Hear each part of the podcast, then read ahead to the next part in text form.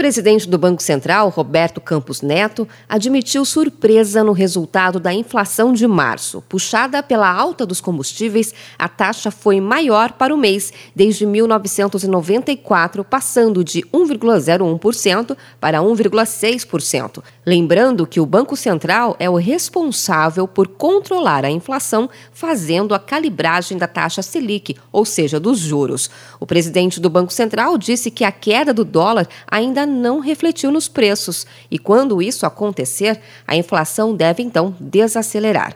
Campos Neto disse que ainda vai analisar o número e comunicar a avaliação da autoridade monetária sobre a pressão inflacionária. A gente, obviamente, como disse no comunicado, está sempre reaberto a, a analisar o cenário se a gente entender que tem alguma coisa diferente do padrão que vinha sido que a gente tinha identificado até então a gente teve uma pequena uma, uma, uma, surpresa nesse último número. Foi uma surpresa, curiosamente, que se deu em vários países.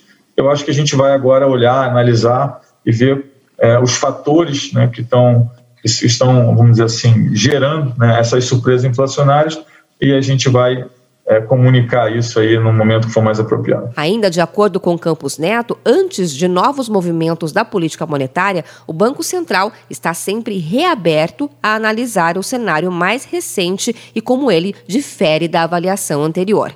Na avaliação dele, boa parte do movimento da alta de juros dos últimos meses ainda não foi sentido. Ele disse que ainda vai ter forte impacto nos próximos trimestres. Campos Neto destacou também o papel do câmbio para amenizar a inflação de alimentos no Brasil. Na visão dele, a queda do dólar e a apreciação do real seguraram e até reduziram o preço de grãos internamente. Ele observou, no entanto, que na parte de combustíveis, o aumento de preços foi muito alto e a apreciação da moeda local não foi suficiente.